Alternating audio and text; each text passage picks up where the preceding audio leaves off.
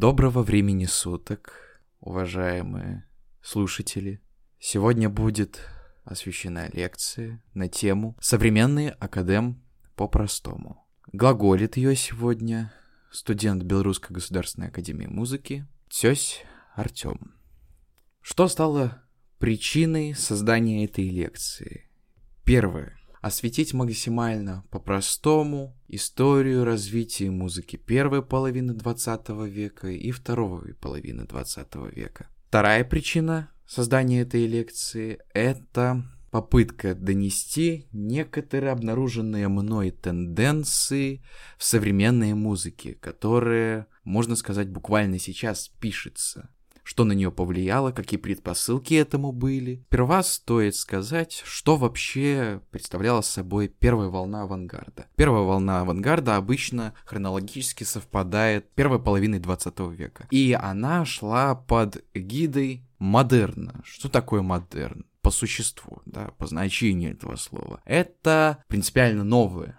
Причиной появления такого веяния, как модерн, если говорить, собственно, про музыку, это изжитие позднего романтизма, как эстетики, возможно. Ну, это в меньшей мере. Скорее, средства музыкальной выразительности позднего романтизма настолько приелись, что композиторы искали принципиально новые средства выразительности в музыке. По этой причине появились различные техники и направления. К направлениям можно отнести экспрессионизм, неопримитивизм, неоклассицизм. В это особо углубляться не будем, поскольку об этом можно почитать на самом деле на Википедии. Этого материала на самом деле достаточно. Вот. Но вкратце, если рассказать. Экспрессионизм. Казалось бы, вроде бы новое культурное, музыкальное течение, да, созданное Арнольдом Шонбергом, главой Нововенской школы. Но по факту, по своей природе, экспрессионизм, он не был так уж и нов, поскольку он проистекает всецело из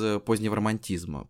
Экспрессионизм. Что это значит? Экспрессионизм в целом в музыке это выражение субъективных чувств с максимально насыщенным музыкальным языком. Потом неопримитивизм. Неопримитивизм родился как идея, попытка найти в искусстве а гармонию внутри первобытно-общинного строя, его уклада. Поскольку люди, которые так или иначе проповедовали неопримитивизм, они стремились в музыке олицетворить ту гармонию, ту идиллию, которая возможна лишь когда человек максимально приближается к природе, которая его окружает, приближается к природе, которая в нем заложена. При условии того, что даже рождались такие э, новые достаточно направления, да, некоторые люди, некоторые деятели искусства оставались все-таки приверженцами традиции. По итогу это оформилось как своего рода неоклассицизм, как э, переосмысление традиционных музыкальных средств выразительности и, собственно, создание музыки на основе их техники, которые родились в условиях этих направлений. Это додекафония. Что собой представляет додекафония вкратце? Расшифруем латинский термин по полочкам. Додека — это значит 12. Фония — понятно, звук. Есть последовательность из 12 звуков, не повторяющихся, которые формируют всю, в принципе, ткань музыкальную того или иного произведения. В этой технике композиторской работали уже выше озвученная Нововенская школа в лице Шонберга, Берга, Веберна. Следующая техника — политональность. Ну, я вкратце сразу освещу несколько техник. Политональность, полимодальность, полиритмика, полиметрика. Причем тут все вот эти выше озвученные нам знакомые слова и знакомая приставка. Расшифровываю. Поли много, а дальше можно понять, что значат эти термины за собой. Политональность — это значит две и более тональности параллельно в рамках произведения. Полимодальность — это значит два и более народных ладов вместе параллельно идущие. Полиритмика — это несколько видов ритмов, параллельно два или более. Полиметрика — это несколько параллельно, грубо говоря, размеров. Алиаторика — это, если исходить от, собственно, значения слова, что значит алио? Алио — это игральные кости.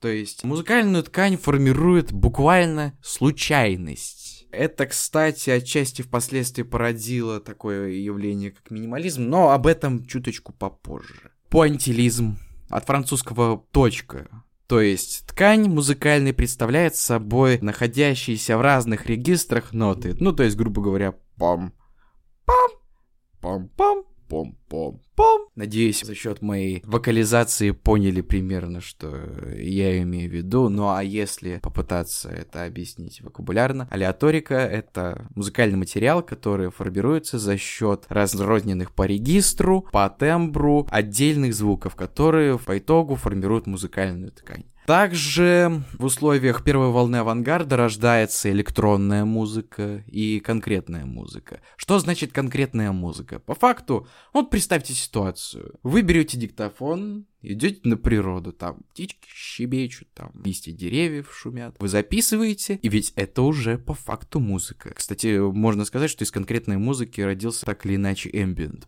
Электронная музыка — это, собственно, музыка, которая рождается за счет взаимодействия с электронными записями музыки, звуков, их всяческая обработка.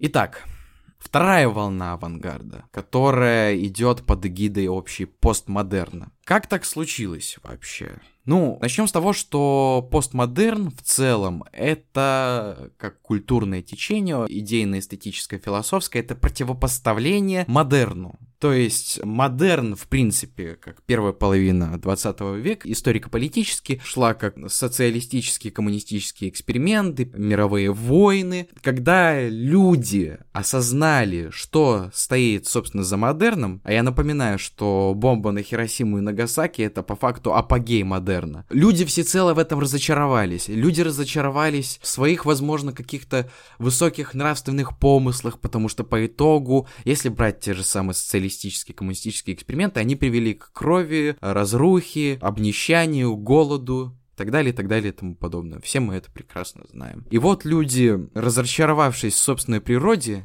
если говорить про музыку, они начали писать, собственно, о, ну, можно сказать, музыке. То есть, если до второй половины 20 века главным героем музыки так или иначе мог быть человек, бог, неважно, да, то есть что-то более-менее имеющее лицо, имеющее, скажем так, душу, то здесь главным героем музыки становится во многом звук и работы со звуком. На основе этого рождаются экстраординарные музыкальные техники. Одна из них, к примеру, это сонаристика. Что формирует, собственно, сонаристику? Вот есть, допустим, звук музыкальный. И он уже по факту может быть музыкальной темой. Его видоизменения могут формировать музыкальную форму. И так далее, и так далее, и тому подобное. Сонаристика по своей природе можно сказать, что является музыкой, которая методом сочетания разных созвучий натуральных инструментов порождает, помимо всего прочего, совершенно новые созвучия, которые, казалось бы, невозможно создать натуральными тембрами. Противопоставлением отчасти сонаристикой был минимализм. Ну, вообще, в принципе, можно сказать то, что минимализм зародился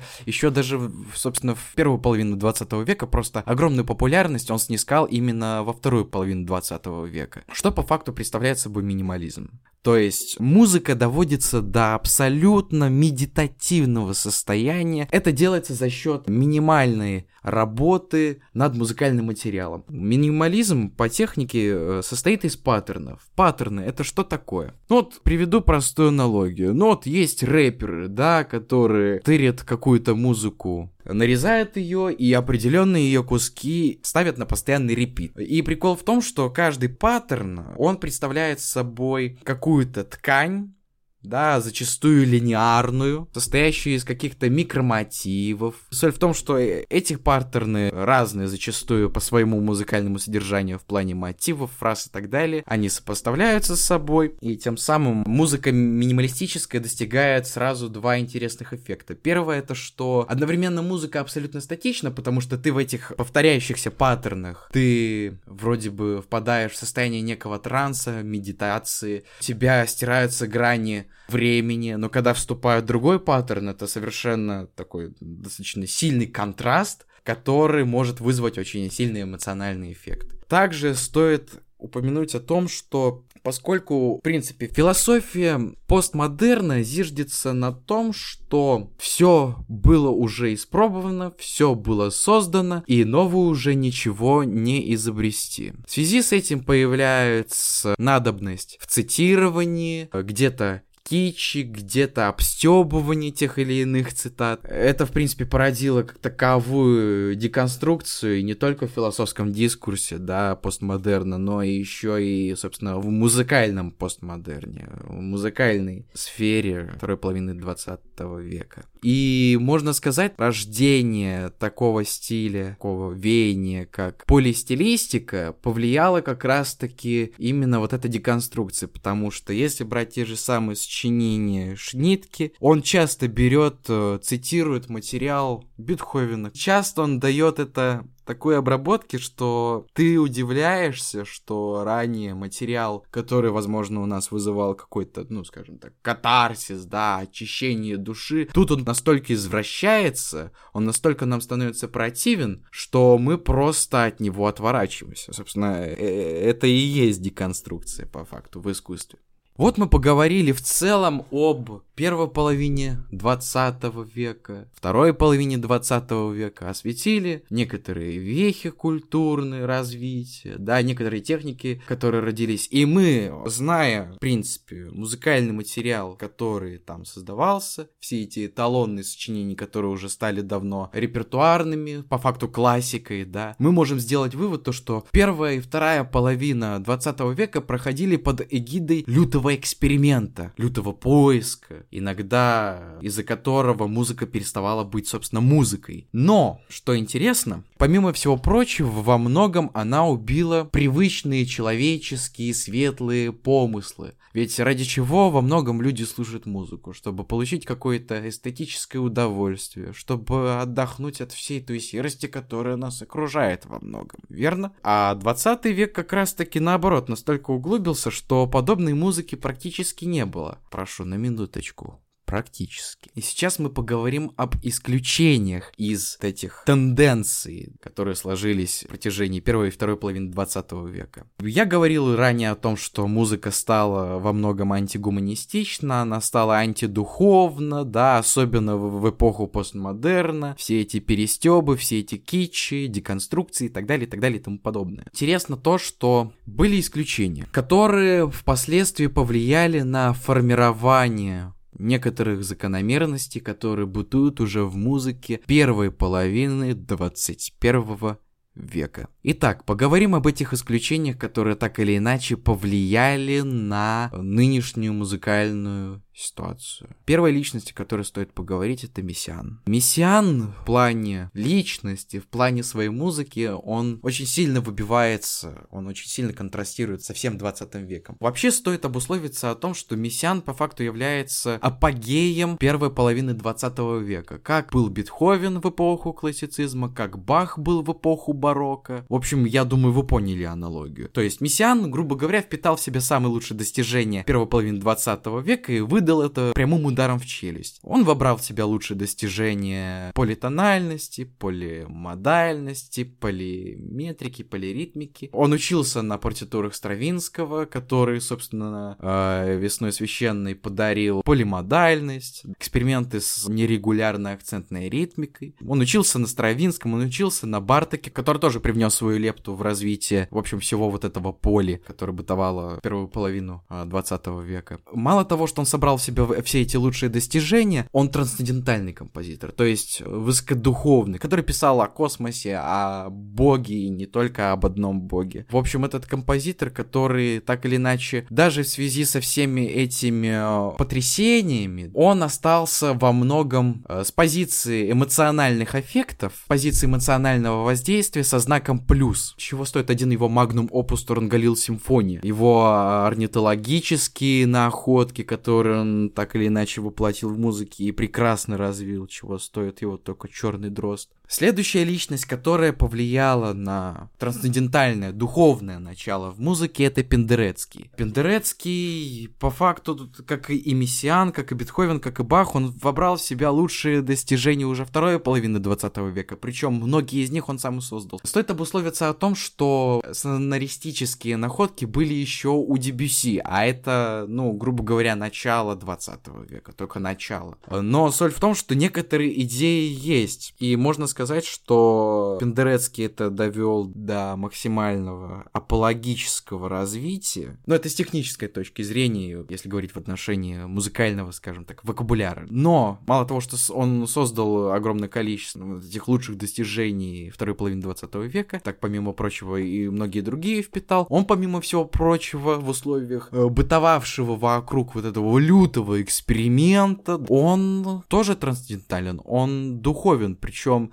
если, допустим, Мессиан, он то углубляется в санскрит, то пишет христианскую музыку, то Пендрецкий, он э, христианин, причем он э, синкретист в этом плане. Он э, пытался соединить музыкальную православную традицию и католическую музыкальную традицию. Этому свидетельство можно найти в его неоклассических сочинениях, что его страсти по Луке, хотя они менее традиционны, там все-таки больше на первый план выступает сонаристика, при этом даже в рамках этой сценаристики он умудряется вызвать чуть ли не такие, ну, как это сказать, барочные такие музыкальные эффект, традиционные, когда мы испытываем высокое сострадание, мы испытываем высокую радость, высокую скорбь, да, и так далее, и так далее, и тому подобное. Пендерецкому это удается. Следующая личность, которая также является исключением среди всего этого постмодерна, всего этого лютого эксперимента, это Губайдулин. Тоже работает работает во многом в сфере сонаристики, но также она еще и работает в электронной музыке. Сквозь электронную звукоорганизацию создает тоже достаточно сильные музыкальные впечатления со знаком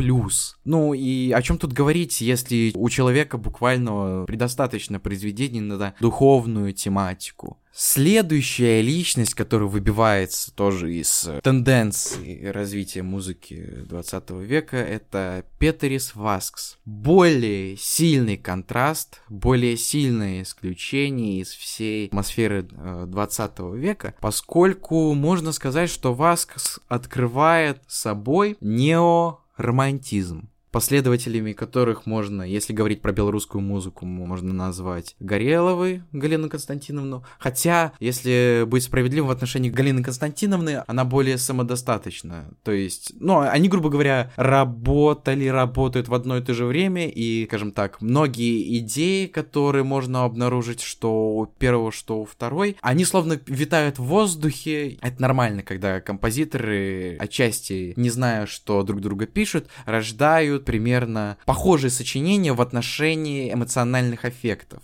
Если говорить про Васкс, ну, просто это первый, самый первый пример, который я встречал из музыки 20 века в плане неоромантизма. Это своего рода сломленная сентиментальность. То есть это некий лирический субъективный голос, который пытается говорить о прекрасном, но он не может в силу жизненного опыта или в силу тех потрясений, которые он пережил. Собственно, подтверждениями этому можно найти во всех сочинениях Васкс, во всех сочинениях Галины Константиновны. Вот я рассказал сейчас о Васксе, о возрождении некоторых романтических тенденций в лице сломленной сентиментальности. Следующая личность, которая, можно сказать, стала манифестом всему тому, что происходило в 20 веке, это Арва Пярт. Он своей личностью, своей деятельностью подарил нам такие культурные музыкальные течения, как духовный минимализм и новая простота. Это течение родилось как противопоставлению